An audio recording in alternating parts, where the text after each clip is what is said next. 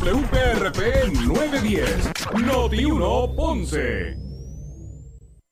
Uno Radio Group, Noti 1630 ni ninguno de sus auspiciadores se solidarizan necesariamente con las expresiones del programa que escucharán a continuación. Ponce en Caliente es presentado por Muebles por Menos y Laboratorio Clínico Profesional Emanuel en Juanadía. La temperatura en Ponce y todo el sur sube en este momento. Noti 1630 presenta Ponce en Caliente con el periodista Luis José Moura. Saludos a todos y muy buenas tardes. Bienvenidos, soy Luis José Moura. Esto es Ponce en Caliente. Usted me escucha por aquí por Noti 1 de lunes a viernes a las 6 de la tarde, de 6 a 7, analizando los temas de interés general en Puerto Rico, siempre relacionando los mismos con nuestra región. Así que bienvenidos todos a este espacio de Ponce en Caliente. Hoy es viernes. Gracias a Dios que es viernes, viernes 18 de febrero del año 2022. Ya las puertas de concluir. Ya se está acabando el, el segundo mes del año. Qué rápido está, se está yendo el... Eh, eh, qué rápido corre el 2022. Bueno, vamos a ver qué nos, nos depara. Así que, bueno, gracias a todos por su sintonía. Eh, entre varios de los aspectos que se han estado desarrollando hoy, de hecho, siempre agradecidos, ¿verdad? De nuestra audiencia, la que nos escuchan a través del 910 AM eh, de Noti1 en el sur y también a los que nos escuchan a través de la frecuencia 95.5 FM. Así que mire, con toda la fidelidad que representa la banda FM, usted también puede escuchar la programación de Noti1 desde el sur de Puerto Rico a través del 95.5 FM. Bueno, pues decía que hay varios asuntos que se han estado desarrollando durante el día. Hoy hubo eh, eh, marcha nuevamente, protestas de trabajadores eh, por su retiro, por su salario, por su retiro, pero la convocatoria de hoy agrupó otras cosas. La convocatoria, convocatoria también iba dirigida a mostrar eh, repudio contra la Junta, eh, bueno, un sinnúmero de otros, de otros aspectos, no solamente era el del salario y, el, y el, retiro. Eh, y en ese sentido, pues, se llevó a cabo esta, esta manifestación que en un momento dado paralizó el Expreso las Américas y la Roosevelt también, ante el ejercicio que realizó hoy, o realizaron hoy estos gremios de trabajadores. Eh, y bueno, ya constatado está la posición de los, de los, de los gremios con relación a esta situación eh, y la marcha por eh, la justicia salarial y el retiro digno. Vamos a ver cuál va a ser el resultado final de todo este, de todo este ejercicio. Lo cierto es que hoy también, o recientemente también el gobernador habló de un alza para, para salarial, me refiero, ¿verdad? para eh, otros eh, otros empleados de gobierno, ¿verdad? De, de, otros sectores, eh, del sector de, de, corrección y rehabilitación y también de emergencias médicas. Así que eso fue también en el día de hoy. hoy también, bueno, concluyó el caso relacionado a Héctor O'Neill, el exalcalde de, de, de Guaynabo. Héctor O'Neill fue sentenciado en el día de hoy, hoy viernes, eh, por la jueza eh, superior María Zoraida Trigo Ferraioli eh, a tres años de probatoria y el pago de multas ascendientes a, poco más de 14 mil dólares de hecho, este caso pues ya debe estar rondando casi los cinco años, ¿verdad? Como cinco años, cuatro o cinco años que se está litigando esto. Eh, este caso. Eh, originalmente eran un sinnúmero de, cargos contra Héctor O'Neill que poco a poco fue logrando que se le fueran desestimando muchos de ellos. Los que prevalecieron pues eh, llegan a este acuerdo, se declara culpable se llega a un acuerdo. Yo creo que, que a la larga esto fue favorable, no, no, su sentencia no implica cárcel. Su sentencia lo que implica es una probatoria. Y y unas multas ascendentes a, a poco más de 14 mil dólares, para ser específico 14 mil 370 dólares. Eh, luego de declararse culpable en el mes de noviembre de los cargos en su contra, los que prevalecieron, porque recuerden que a él se le desestimaron un montón de cargos. Eh, como parte de las eh, condiciones de la probatoria, el fiscal especial independiente Miguel Colón expresó que O'Neill, padre, no va a poder visitar la alcaldía. Ah, recuerden que allí trabaja la víctima. además tiene que cumplir con unas terapias eh, que según él, eh, el, según se dijo, son para que él trabaje con sus problemas de personalidad y emocionales. Se añadió también que tampoco puede acercarse a los cuarteles de la policía municipal. Ustedes saben que hubo una situación también con una policía municipal. Tampoco puede consumir bebidas alcohólicas, drogas, eh, ni frecuentar lugares de mala reputación. obviamente tampoco puede acercarse a la perjudicada ni a su familia el tipo de acuerdo y negociación se hace como ese, se hace en, todos los casos, expresaron. Ambos aseguran que el acuerdo de culpabilidad fue consultado con las perjudicadas y ellas dieron su consentimiento. Bueno, así que de esta forma pues finaliza eh, todo este asunto eh, alrededor de la figura del exalcalde de Guaynabo, Héctor Pero vamos a escuchar lo que dijeron los, los fiscales, ¿verdad? Eh, luego de conocerse eh, cómo, cómo se resolvió este, este asunto. Vamos a escuchar a, los fiscales.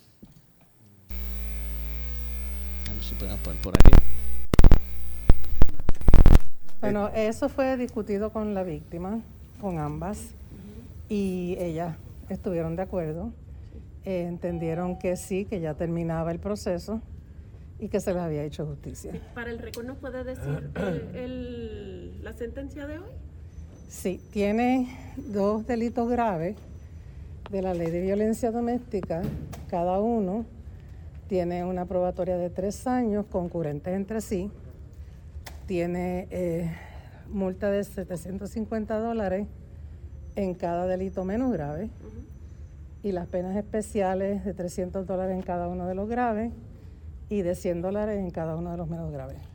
Y lo más importante es añadir que como parte de la sentencia y su condición, este señor no puede visitar la alcaldía de Guaynabo, donde trabaja la víctima.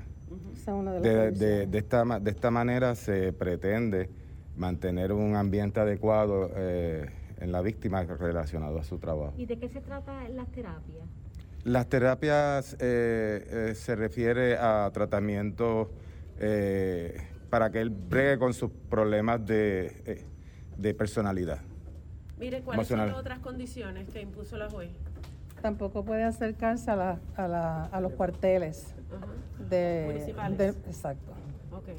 Y las, las terapias tiene que mantener informado a su oficial eh, sociopenal eh, cualquier movimiento que vaya a hacer de vivienda o cualquier viaje o lo que vaya a hacer. ¿Cuánto tiempo se extienden esas terapias? 12 meses. 12 meses. 12 meses. Mira, ¿y cuándo fue que se llegó a este acuerdo? ¿Qué fecha? En la vista pasada fue en diciembre, ¿no? No recordamos la fecha exacta. La fecha esto, fue, esto fue un proceso de negociación de varias semanas eh, y de evaluación y de consultar a la víctima. Eh, o sea, no, no, no, es no es una fecha específica. ¿Quién hizo el primer acercamiento para ese acuerdo? Eh, ¿El convicto o ustedes? La defensa. La defensa. Los, fiscales no, hacen, no nos acercamos a los acusados para ofrecer nada a ellos. ¿Qué se lleva al pueblo con esta decisión de, llegar a un acuerdo y, y este tipo de sentencia?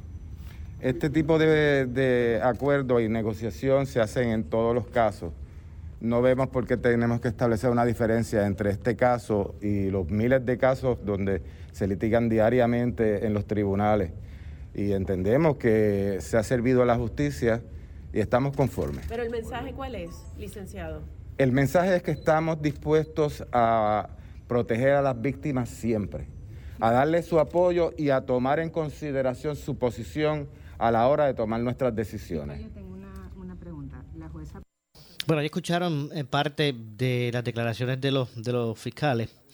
Eh, también se expresó Harry Padilla, el licenciado Harry Padilla, que era el abogado, es el abogado de, de, O'Neill, eh, en términos de que su cliente, cuando se le confrontó como que no que dicen que no puede visitar la alcaldía. Él dice, mira, mi cliente renunció a, la alcaldía. A él no le interesa ir allí, a nada.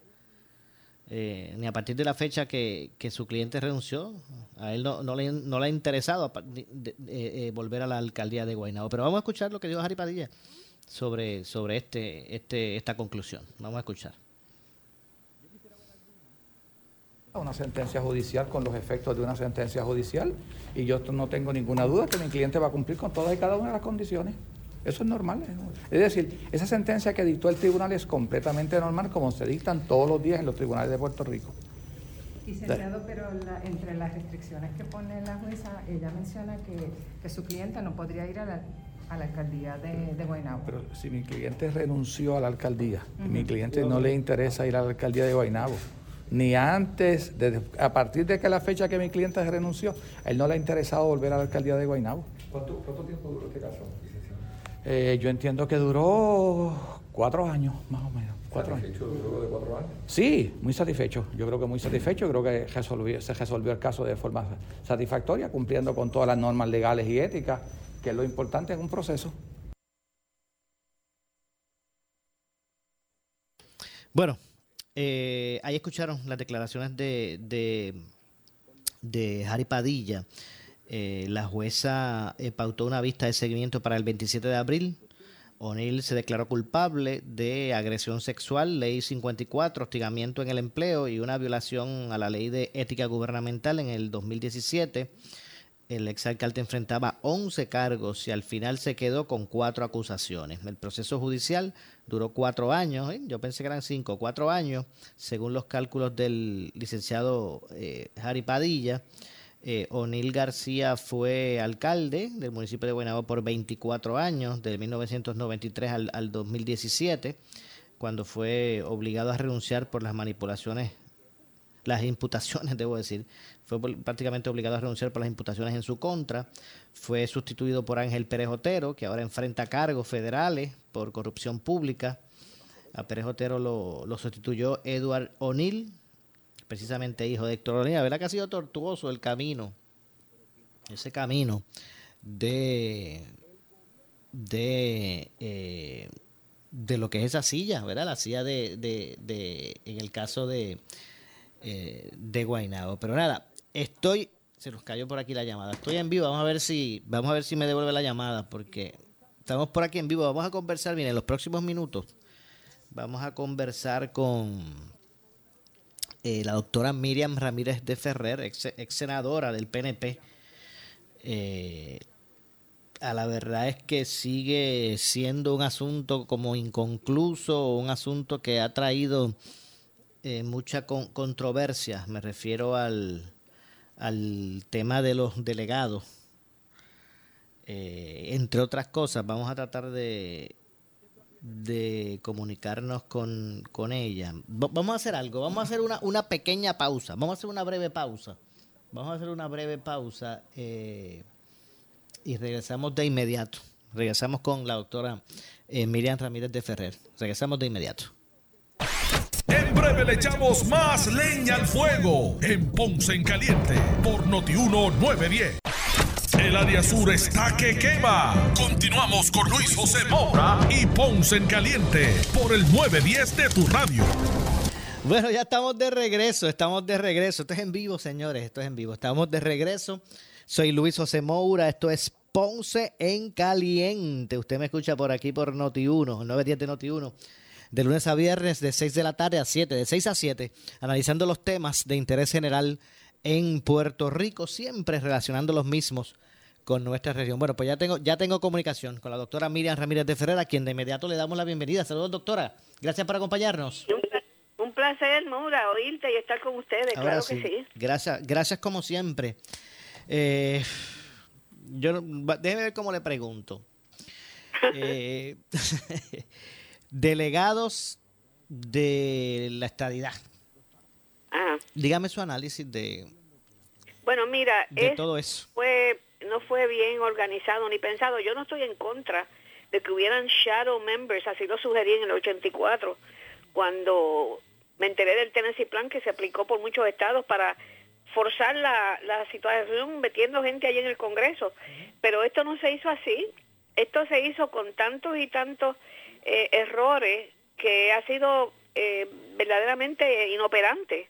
El, el, y ha recibido montones de críticas porque no fue preparado, no fue hecho bien hecho. Pero aquí hay un factor que es la indignación del pueblo, del costo que ha sido eso para el pueblo, un pueblo que está pasando por una situación económica difícil. Este, la, verdaderamente la falta de producción de algo que valga, que te diga a ti que valió la pena gastarse 120 mil o 110 mil dólares por cada una de esas personas, que ninguno de ellos estaba muerto de hambre. O sea, no es como decir que son personas que, que además ninguno de ellos tiene preparación ni tiene la más remota idea de lo que está haciendo. Ninguno, ni, ni, ni, ni ni, ni, Ninguno. No, ellos, ellos pueden hablar de que visitaron y tal y cual, pero ya llevan su tiempito, ya ya cuántos meses llevan ya ellos cobrando y todo eso. Este hacen unos informes de que yo caminé por aquí, pisé por allá, entré a la oficina de fulano y tolar, pero es que eso no es suficiente. Tú tienes que decir, logré que se presentara un proyecto de esto, logré que se iniciara una investigación todas las cosas que nosotros hemos hecho en el pasado, que todo lo iniciamos nosotros, eh, eh, ese es el propósito del cabildeo. El cabildeo es que tú vas a pedir algo y que lo vas a lograr. Y entonces, pues todo eso ha sido penoso para un pueblo que está en las calles protestando para que le añadan 500 pesitos más mensuales. Y esta gente que tú sabes que son todos gente pudiente, gente que, eh, que han sido, que tienen su capital, que tienen su dinero. Entonces, son, este, estamos hablando de, estamos hablando de 10 mil dólares mensuales. Tú sabes, ahí hay más que para subirle mil pesos a 10 maestros. Imagínate. ¿Entiendes? Eh. Pero es que no es maestro nada más, es otras cosas, otras necesidades que tiene el pueblo. Ah, tú sabes, no, no, nosotros no somos, no somos un pueblo de gente, no es un Mónaco, que es un paraíso fiscal, pero está lleno de millonarios y de nada, no, eso es el paraíso fiscal de los millonarios, pero es el, el infierno para los pobres y la clase media que se tiene que ir eh, eh, para Florida a buscar, a buscar paz. Se debe disolver ese, ¿verdad? Esa, definitivamente, yo llamo y reclamo que esa delegación se disuelva eh, lo que no sé es cuán fácil es disolverla, porque eso pasó por un proceso electoral y literalmente tienen un contrato, creo yo. Yo no sé cómo eso funciona, porque eso, ellos hicieron eso ahí sin pensar en ninguna otra posibilidad. Y no digo yo que sean malas personas y tal, vamos, pero otra cosa también que el PNP eh, dos o tres días antes dijo que ya tenían la plancha, pues ¿para qué hicieron una elección? ¿Para qué hicieron una elección? A mí la gente me sometió y yo dije, está bien, me quieren someter, me someten pero ya yo sabía de antemano que, que ellos no me iban a hacer espacio a mí para eso. Gracias a Dios que yo no lo necesito, porque yo hago eso continuamente. Y a, otra cosa también, que los congresistas se fueron de allí, de los edificios, eso hace tiempo, y no han regresado. Por lo tanto, ellos no, no, tienen, no tienen lugar de tarea. Ellos tienen que estar improvisando, pero yo sé que es otra cosa. Tú sabes, tener con dinero ajeno, tú pagas 300 dólares por un parking o sea, tú comer en comidas fuertes y grandes cuando la gente van allí al supermercado y a duras penas se consiguen un poco de carne molida para darle a los muchachos. Yo, tú sabes, yo no soy ni comunista, ni soy socialista, ni nada de eso. Yo no estoy diciendo que le quiten a los ricos para darle a los pobres. Pero es que esto es dinero de los pobres que se lo están dando a los ricos. Eso no se puede hacer, no se puede hacer. Si no fuéramos ciudadanos americanos y no hubiera el, el escape de poderse ir a Florida o algo así, habrían revoluciones allí. Eh, doctora, yo conozco ¿quién se, quién se propuso? Yo conozco quien se propuso para encargarse de eso sin, sin, sin eh, la, persona estuvo estaba dispuesta a pasar por el escrutinio y de, la elección y no cobrar ni un centavo por eso. Yo conozco a alguien que se propuso para eso. Bueno, yo me propuse para eso y no sé si también Rosselló lo hizo. Sí, Rosselló también, usted y usted. Ajá, yo lo dije de un principio, yo, yo no estoy buscando el dinero, yo lo que quisiera es tener el standing de decir que el pueblo me eligió, pero entonces me hicieron cuanta trampa vida y por haber si cuando me entregaron las peticiones, esas para llenarlas, no me las dieron completas y cuando las llevamos arriba, las sustituyeron por... Eso fue una cosa, un desastre, hasta, y yo me di cuenta enseguida lo que había ahí. O sea, la intención nunca, yo, yo me, o sea, el pueblo me sometió y me empujó, pero yo me di cuenta rápido cuando empezó el proceso, no me daban, no me daban forma, no me daban blanco. Cuando el muchacho que yo tenía en cargo de eso subió a llevar las peticiones, no lo dejaron subir para arriba para entregarla, o sea que eh, estaba amañado para que Miriam Jamírez no tuviera, y claro, si lo organizó Carmelo Ríos, él me tiene un odio africano, acuérdate que él vino del PCP, Yo no sé si él tiene una agenda aparte, pero privada, ¿verdad? Les conozco. Pero él me tiene a mí un odio africano y me hicieron todo lo... Y, yo seguí la corriente porque como yo no necesito de eso, porque yo yo cabildeo en Washington hace 40 años y no necesito de eso, ni, ni quería el dinero, pues no me no me afectó emocionalmente, pero ya yo estoy acostumbrada. Estoy acostumbrada que ellos me cierran las puertas donde quiera. Ahora dije que en Puerto Rico hace falta un partido republicano porque los congresistas allá dicen, ustedes no van a traer aquí a siete demócratas y nosotros no podemos más nunca en la vida volver a coger mayoría ni en Cámara ni en Senado si nos traen todos esos demócratas hagan algo más este balanceado y vamos a sentarnos y hablar, pero eso no le interesa al O sea que cuando Biden o, cuando algún líder del, del, del, Partido Demócrata dijo eh, estadidad para Puerto Rico, eso era de la boca para afuera, porque ¿por qué no? Bueno, empezando que los presidentes no pueden darle estadidad. Exacto, que eso sería el Congreso. No la da nadie, no la da ni siquiera el Congreso. la estadidad es un proceso de admisión, como si tú haces un contrato para comprar una casa. Entonces el pueblo tiene que decir, quiero entrar en ese proceso, el, Congreso te lo, como quien dice, te lo, te avala y tú empiezas un proceso. Nosotros hicimos el proyecto John, que era eso, y salió de la Cámara y cuando llegó al Senado de Estados Unidos, Romero Barceló lo retiró, que ahora es motivo de un libro que cuando yo reciba, que me van a regalar dos o tres, uh llegar uno, la persona, una de las personas del, de los Beautiful People, eso que andaban eh, de cabilderos de, de, Puerto Rico, velando el gallinero, ¿verdad? Pues este, estuvo allí presente y lo escribió en un libro, todas esas cosas y todos esos secretos que Romero Barceló los retiró y, y nos quedamos puyos que no pudimos entrar al Senado a pasarlo por el comité del Senado para entonces pasarlo por la, para empezar un proceso de admisión y ese proyecto tenía los pasos, primer paso tal, dos y tres, y en un periodo de creo que eran seis o siete años entrando por la incorporación y después lo otro y después lo otro, este, se declaraba Puerto Rico un estado. Y, Romero y salió de la Cámara, que era lo más difícil. Salió de la Cámara y cuando fue al Senado, antes de que pasara al Comité de Jurisdicción del Senado, Romero Barceló lo retiró. Okay. ¿Entiende? Así que nosotros estamos luchando con unas fuerzas internas que le conviene que Puerto Rico sea un paraíso fiscal para no pagar contribuciones y hacer los chanchullos que le da la gana porque no se mete el gobierno federal. Y entonces el pueblo sigue con el jingilijongo, lo que vieron la estadidad, que quiere la estadidad, hasta que se hartan y se montan en un avión y se van a buscar la estadidad afuera. Y ha ido mermando la cantidad de gente en Puerto Rico por eso.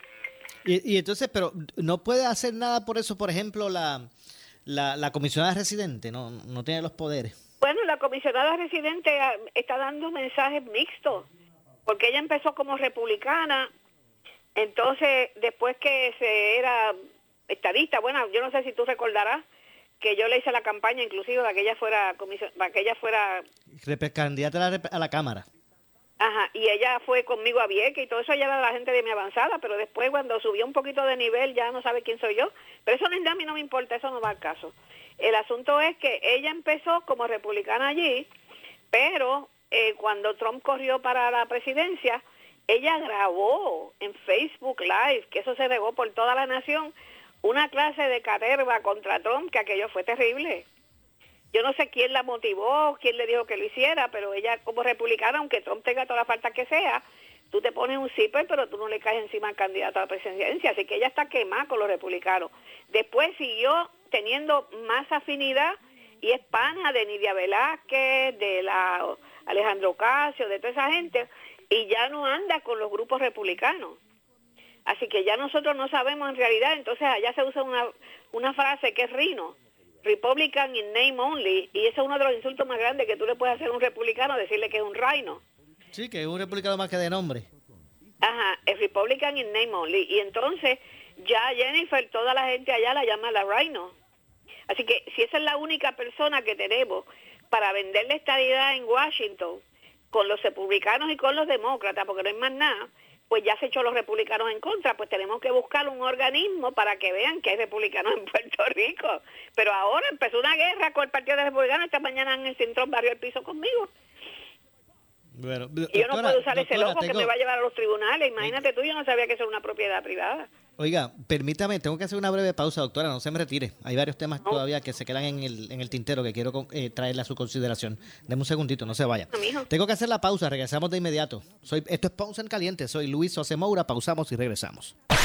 En breve le echamos más leña al fuego en Ponce en Caliente por Notiuno 910. Muebles en seres o matrices. Muebles por menos lo tiene. Sin necesidad de crédito y con pagos mensuales bajísimos. Una gran cantidad de mercancía lista para entrega inmediata. Gabinetes en PVC, alacenas y barras para que tu cocina se vea nítida. Además, salas, cuartos y comedores. A precios que le gustan a tu bolsillo. Échale un vistazo a lo nuevo en Muebles por menos. Salinas Villalba y Ponce, carretera 14 frente al cementerio. Visita su página de internet. Si buscas variedad en materiales eléctricos de construcción con precios accesibles y con un servicio de calidad, la Electrical en Ponce somos tu mejor opción. Nos especializamos en la venta de materiales eléctricos de construcción. Contamos con una gran variedad de materiales y artículos eléctricos para residencias y comercio e industria a los mejores precios y con una atención individual. Llámanos al 787-842-1306. La Electrical, localizados en el centro de distribución La Guancha en Ponce con amplio estacionamiento. 842-1306.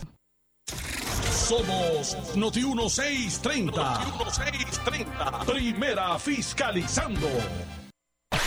En breve le echamos más leña al fuego en Ponce en Caliente por Noti 910. ¿Qué buscas? Muebles en seres o matrices. Muebles por menos lo tiene. Sin necesidad de crédito y con pagos mensuales bajísimos. Una gran cantidad de mercancía lista para entrega inmediata. Gabinetes en PVC, alacenas y barras para que tu cocina se vea nítida. Además, salas, cuartos y comedores. A precios que le gustan a tu bolsillo. Échale un vistazo a lo nuevo en Muebles por menos. Salinas Villalba y Ponce. Carretera 14 frente al cementerio.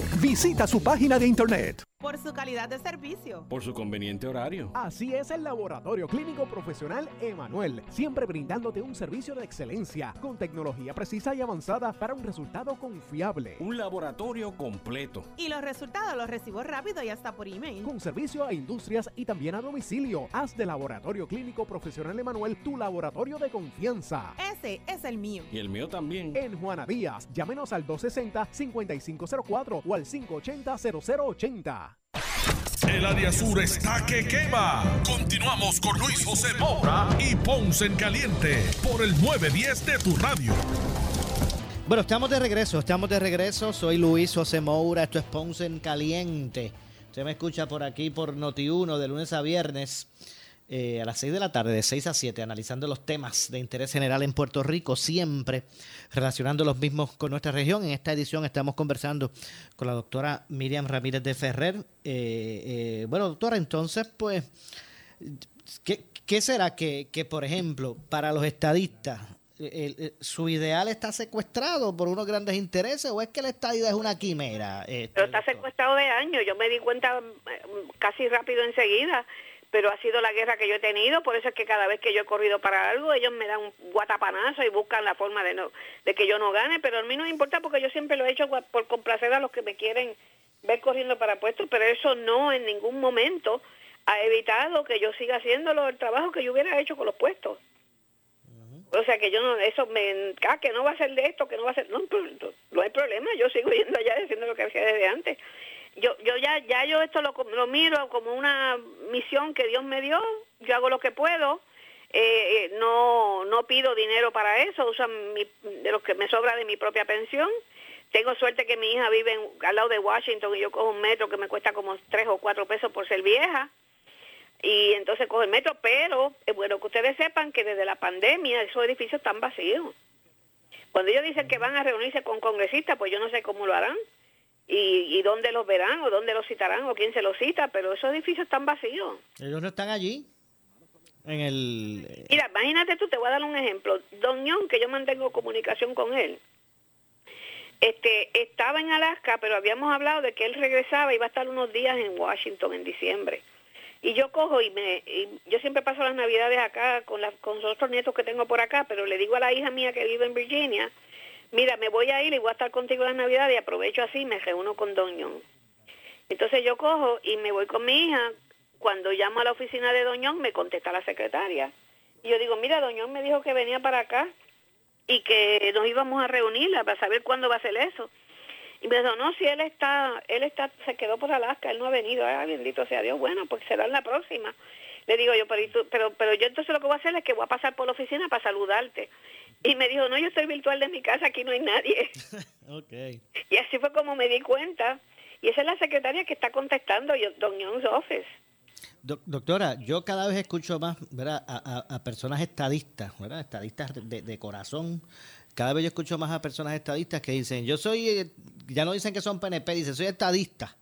¿Qué, va a pasar cuando hay esa ruptura total de, cuando cuando se tal vez esa ilusión de los estadistas pues eh, se rompa definitivamente con lo que es eh, el, PNP cuando eso bueno puede bueno yo creo que las elecciones pasadas demostró que ya había una, una rajadura porque las elecciones pasadas no el, el PNP está gobernando con un por ciento que en ningún país del mundo gobierna un partido con un 32% de los votos por lo regular tienen una cosa que se llama el mecanismo de segunda ronda, con el otro que esté más o menos a la par, pero ahí se lo dejaron así. Pero no tienen, no tienen el mandato, ¿ves?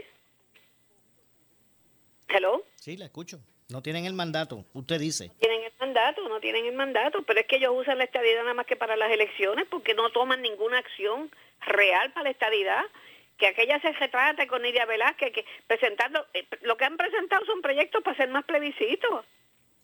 No son proyectos de que comience un proceso, mañana vamos, lo primero que vamos a hacer mañana es esto, como fue el proyecto John. Doctora, vamos entonces a hacer una constituyente de esas que quieren los independentistas. No, ahora están, ahora están hablando de una constituyente, pero la constituyente no nos ha aceptado. La constituyente es para modificar la constitución, hay que tener mucho cuidado cómo es que la van a, a cambiar pero este si Puerto Rico se convierte en un estado hay que cambiar la constitución para que sea una constitución compatible con la de un estado. Eso eso se llama constituyente porque se reúnen gente que no sé si es que son electos o son nombrados no sé cómo funciona.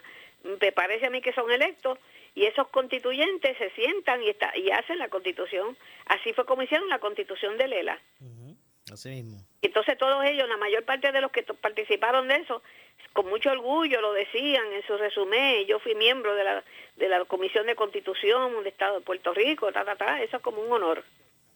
Pues si, si Puerto Rico se convierte en un Estado, hay que añadirle los párrafos necesarios que sean para decir que ya nosotros tenemos las mismas de esas de cualquier Estado. Mire, Pero si hacen antes una para modificarle algo, pues si tienen los votos, lo mismo te meten ahí un troll y tú tienes estás está ahí ahogado tratando de conseguir que negociar o algo para que no te metan ese troll ahí.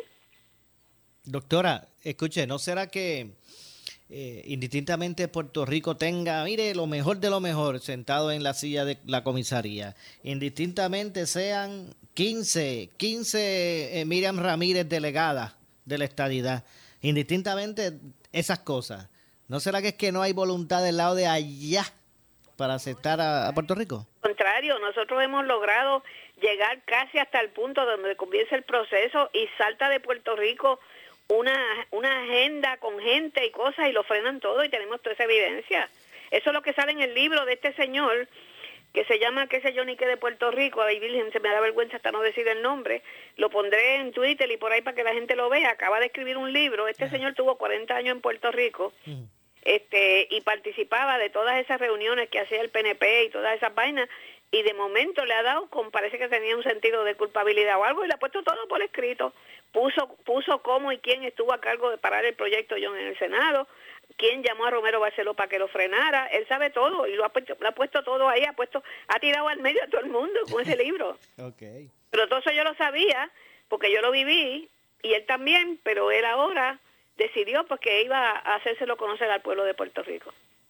Yo después te mando el nombre, por si acaso alguien ya me quiere preguntarlo. Que lo pueden conseguir en Amazon. Este, el, el autor se llama Alex o de Chalitza, así que es Alex y dice algo de Puerto Rico en el en el título. Este, y lo pueden conseguir por Amazon y me imagino que en algún momento llegará a, la, a las librerías y eso, presumo yo. Pero es un, es un, lo que llaman los americanos un tell all que dice todo lo que estaba pasando tras bastidores cuando todo el mundo creía que estábamos collacos y ahora mismo ahora mismo ellos frenan por eso es que están frenando los movimientos que yo estoy haciendo no me dejan poner no me dejan ponerle el título porque saben que eso es uno de los requisitos que ellos pidieron saber que hay un partido republicano en Puerto Rico y ellos tienen eso bloqueado y comprado y son dueños de todos los de todos los logos y de toda la cosa y me amenazan con llevarme a los tribunales si yo uso alguna de esas señas. Es como si ahora mismo alguien quisiera hacer un comité PNP, digamos por allá por la Guadilla y los metieran presos porque no pueden usar el logo ni pueden usar nada a pesar de que quieran hacer un comité PNP. Okay. O sea que el, el sector estadista eh, eh, tiene su, eh, dentro de sus mismas entrañas están sus, los, sus peores enemigos. Exacto, el, el, el, sector estadista y la estadidad está secuestrada para no para no poderle echar para adelante para que puedan tener los grandes intereses los millonarios los millonarios de Puerto Rico los que vienen de afuera ley 2022 para que no paguen contribuciones lo dicho así mismo se lo dicen te lo dicen allá en el Congreso porque así mismo se lo dicen a ellos entonces pues no quieren por eso yo una vez ideé un invento donde los dejáramos seguir con los beneficios contributivos pero permitieran la participación política y que fuéramos por etapas, pero ni eso, mijo, nada. Ellos no querían ni siquiera moverse un dedo. Voy a repasar los informes de, los delegados. En las gestiones que ellos dicen que están haciendo. Ah, voy, a, chequear eso, a ver si dice que se reunieron allí en, en, Congreso, en las oficinas, a ver si dice que se reunieron allí. Con en las oficinas no se han reunido. Ellos a lo mejor te ponen que hablaron con un congresista o algo así, pero ellos lo que ponen ahí nadie se lo fiscaliza. Ellos entregan eso y ya está. Y le dan 10 mil pesos. Entonces, un montón de chavos para para eso y entonces van allá y comen en los mejores restaurantes. La gente en Puerto Rico no consiguen un canto de carne que le cueste menos de 10 pesos para alimentar una familia y ellos se sientan con los chavos de nosotros a comer en los buenos restaurantes, a viajar, a pasear, a quedarse en hoteles, todas esas vainas. Para traerle esta idea para Puerto Rico. ¿Qué, qué, qué, qué, qué hay que hacer entonces? Bueno, es que yo creo la indignación. No tenemos no tenemos ninguna este este ¿cómo te digo yo? ningún poder. Por ejemplo, en Estados Unidos tú sí tienes, tú puedes por petición conseguir esta legislación. Y es un derecho que tiene el ciudadano americano. Por eso es que tú ves que cuando quieren quitar a una persona del puesto de, gobernador o algo así, recogen peticiones y lo sacan. Nosotros no tenemos ningún poder. Nosotros no podemos conseguir que nadie haga nada por nosotros. Nosotros elegimos por colores porque nos usaron como animalitos de esos entrenados. Ah, yo soy popular, oh, yo soy popular, aunque el Partido Popular nos esté llevando para el infierno, son populares. Y lo mismo con el PNP. Y de los pipiolos no voy ni a hablar porque eso ni existen. Eso ni existen, eso están cogiendo un pon ahí del diablo porque esa gente no hacen campaña, no hablan de la independencia, no hacen nada, nada. Como unos parásitos ahí pegados. Okay, pues entonces... Porque si todo el mundo se revolcara, pues entonces verían los Estados Unidos, pero vamos a resolver esto. Pero no, allí nadie, allí a nadie va a hacer nada ya. En, pues, el revolú en Puerto Rico, oh, oh, oh, oh, tú sabes, yo la estadidad, oh, porque la estadidad es lo que vale. Pero acción, nada, nada. No se ponen los zapatos para seguir caminando. Lo la, la, acción que tomaron fue la creación de esos delegados, doctora, y, y, ha sido como una un, desastre. Bueno, pero es que, es que ¿en qué cabeza cabe? Tú tienes que ser millonario para no darte cuenta que 110 mil dólares, it's a lot of money para una persona en Puerto Rico, no hay nadie. ¿Qué maestro, qué cirujano de gobierno? Yo lo que ganaba eran 1.400 pesos del gobierno, claro, hace 100 años, ¿verdad? Pero, ¿qué, emplea, qué maestro, qué enfermero, qué barrendero, qué, quién en Puerto Rico se gana 110 mil dólares al año y que si va a comer le pagan la comida? Y si se monta en un avión se lo pagan. Pero es que toda esa gente son de chavos Ninguna de esa gente necesitaba nada. Yo dije que yo no quería chavo si ganaba la cosa esa. Y yo sé la menos que tengo de toda esa gente. Yo me las agenciaba quedándome en casa de mi hija, lo que fuera, que yo lo, yo lo sigo haciendo. Pero esa gente no. Melinda, Melinda salió con un lloriqueo allí que no le daba para vivir con esos chavos. Oye, que estamos hablando de, de 10 mil pesos mensuales. Que saca eso por día. La verdad que... Yo estoy segura que en casa de su mamá tiene que haber comida. No, la verdad que es un asunto que ahora aquí se trajo por el por, por la izquierda, digo, cuando digo por la izquierda no me refiero a aspecto ideológico, se trajo ahora el asunto de, de, las escoltas y todo el mundo está quejándose por el, el de, de, dinero que se gasta con eso. Pero, pero el aspecto de, de los de los de los eh, delegados estos también. Imagínate, imagínate. Y están pagándole hoteles y todo. O sea, ah, tú sabes qué, qué guame es ese. Y ninguno de ellos sabe nada de eso. Porque si tú dijeras, mira, yo quiero traer el mejor cirujano para operar a este paciente del corazón, pues tú buscas el mejor cirujano. Pero eso es como abrirle la puerta de un cuarto de, de enfermo y decirle, mira, ven acá, tú que estás ahí barriendo, vente para que operes a este. Esa gente, ninguno de ellos sabe nada de eso y tienen que estar inventándose lo que están haciendo. Ni han logrado nada, ni siquiera ya llevan un buen tiempo. Yo, yo llevan ya medio año. Y ni siquiera una un statement de nadie diciéndole qué bueno que están buscando la estabilidad. Es que nada. Pero el pueblo de Puerto Rico sigue cayendo y bueno, no es que sigan cayendo, es que eso se lo ponen los líderes y lo deciden y no les consultan al pueblo. Se lo tiran así como agaja eso por ahí porque ya te lo hice y ya está. Le voy a hacer, le, voy a decir, hacer la, la siguiente pregunta que ahorita se la hice, yo creo que no me escuchó. ¿Será que la estadidad, la estadidad, doctora, es una quimera? No, no es una quimera, no es una quimera. La estadidad la frenan en Puerto Rico. Allá hemos tenido siempre gente que nos han ayudado y están dispuestos a ayudarnos. Pero yo tengo, nosotros hemos logrado por finalmente encontrar hasta la prueba fehaciente. Ellos lo frenan porque Puerto Rico, toda esa gente no pagan taxes. Y si tú, para el primer paso para la estabilidad es lo que se llama la incorporación al sistema contributivo y le quitan todo eso, ley 22, ley 20, todos esos privilegios, todos tienen que pagar taxes, los Fonalleda, los, los, los, los, los de eso, de Fortuño, toda esa gente. Mira, Fortuño tiene de cliente a, a, a los chinos. Y tú no tienes que idea porque tienen que reportar eso, porque es cabildero de los chinos, a los millones de dólares que se han metido. Acuérdate que toda esta gente eran igual que todos nosotros. Y en cuestión de dos o tres años se ha creado una casa millonaria que el dinero ha salido del bolsillo de los puertorriqueños. O sea que... O sea, tú sabes, yo soy no casi comunista, yo soy más estadista que nadie. estadista y republicana, que es el otro extremo.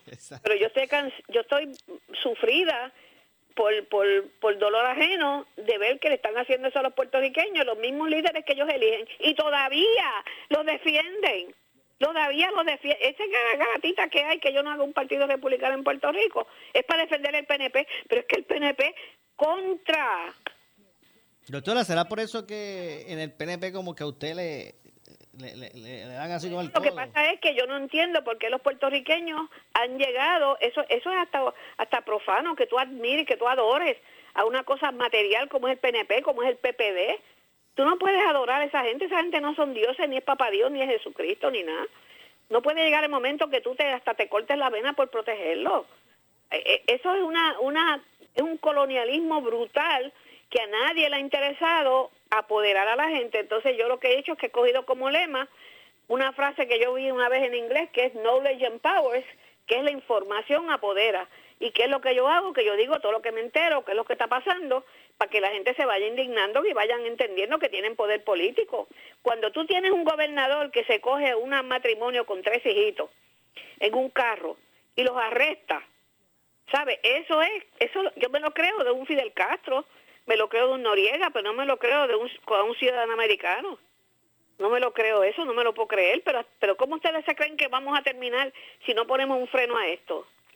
si no ponemos un freno a esa autoridad que, que han creído que tienen los líderes porque el pueblo se las da, se las da, cuando pasan por el lado es como si pasara un obispo. ¿Entiendes? Pues, eh, eso, nosotros no podemos ser Estado bajo esas condiciones porque ningún Estado es así. En, estado, en, los Estados la gente se paran en las escuelas y le caen encima, no le caen encima, pero regañan a los maestros, a los padres, en la, en la legislatura se paran y de eso. En Puerto Rico se ñangotan. Y en Puerto Rico ven a, los políticos como estrellas de rock, rockstar. Exacto. Y tú dices algo del PNP y es como si hubieras hablado de Jesucristo. El PNP no son más que tres iniciales, que por cierto le pusieron progresista y en Estados Unidos eso es una definición de, de, izquierda. Y he tenido que explicar eso allá un montón de veces. No sé ni por qué se lo pusieron ese nombre así. Bueno, doctora, la verdad es que es interesante, ¿verdad? Siempre el punto de vista que usted trae para el análisis Ajá, yo quiero educar a la gente y por eso es que, mira, y me, y me echan muchos enemigos encima porque se supone que eso no se lo quede calladito como secretos de palacio, pero ¿cómo tú vas a apoderar a la gente si no saben con lo que están bregando? La gente tiene miedo de faltarle, de, de decir algo del gobernador. porque piensan que hay represalias, porque el nene trabaja de, de, jardinero en el qué sé yo ni qué, y lo van a votar. No, pues, los americanos, los ciudadanos americanos no tienen que vivir así. No. Bueno. Doctora, gracias como siempre por, por atendernos. Lamentablemente se nos ha acabado el tiempo en el segmento, pero vamos a dar seguimiento a todos estos temas. Cada vez que tú quieras, lo sabes. Igualmente, gracias igualmente, doctora. Dios mío, Ok, muchas gracias. Escucharon eh, a, la doctora Miriam Ramírez de Ferrer. Ustedes en, en otras ocasiones pues, han escuchado sus puntos de vista, que siempre ¿verdad? Trae, trae, su controversia, pero no cabe duda que es como que esa figura que jamaquea hacia el palo eh, y, da pie para el análisis de la gente. Así que gracias a la doctora Mida Ramírez de Ferrer. Hacemos la pausa. Regresamos con el segmento final. Soy Luis José Moura. Esto es Ponce en Caliente. En breve le echamos más leña al fuego en Ponce en Caliente por Notiuno 910. A toda la comunidad de Ponce, sus pueblos limítrofes y sur de Puerto Rico, el CDT y Sala de Emergencia Primary Medical Center anuncia que tenemos disponibles las pruebas de COVID-19 los 7 días de la semana de lunes a domingo de 7 y media M a 7 y media PM. Para mayor información puede llamar al 492-3199 o 492-3197. Nos encontramos en la calle Méndez Vigo número 24 Ponce, sin largas esperas y resultados rápidos. Somos los mejores en servicios de salud para nuestra comunidad. 492-3199 y 492-3197 por su calidad de servicio, por su conveniente horario. Así es el Laboratorio Clínico Profesional Emanuel, siempre brindándote un servicio de excelencia con tecnología precisa y avanzada para un resultado confiable. Un laboratorio completo. Y los resultados los recibo rápido y hasta por email. Con servicio a industrias y también a domicilio. Haz de Laboratorio Clínico Profesional Emanuel tu laboratorio de confianza. Ese es el mío. Y el mío también. En Juana Díaz, llámenos al 260-5504 o al 580-0080. ¿Qué buscas? Muebles en seres o matrices. Muebles por menos lo tiene, sin necesidad de crédito y con pagos mensuales bajísimos. Una gran cantidad de mercancía lista para entrega inmediata. Gabinetes en PVC, alacenas y barras para que tu cocina se vea nítida. Además, salas, cuartos y comedores a precios que le gustan a tu bolsillo. Échale un vistazo a lo nuevo en Muebles por menos. Salinas Villalba y Ponce, carretera 14 frente al cementerio. Visita su página de internet. El área sur está que quema. Continuamos con Luis José Moura y Ponce en Caliente por el 910 de tu radio. Bueno, estamos de regreso. Estamos de regreso. Soy Luis José Moura. Este es, esto es Ponce en Caliente. Usted me escucha por aquí por Noti1 de lunes a viernes de 6 a 7 de la tarde. Ya estamos en nuestro, en nuestro segmento final.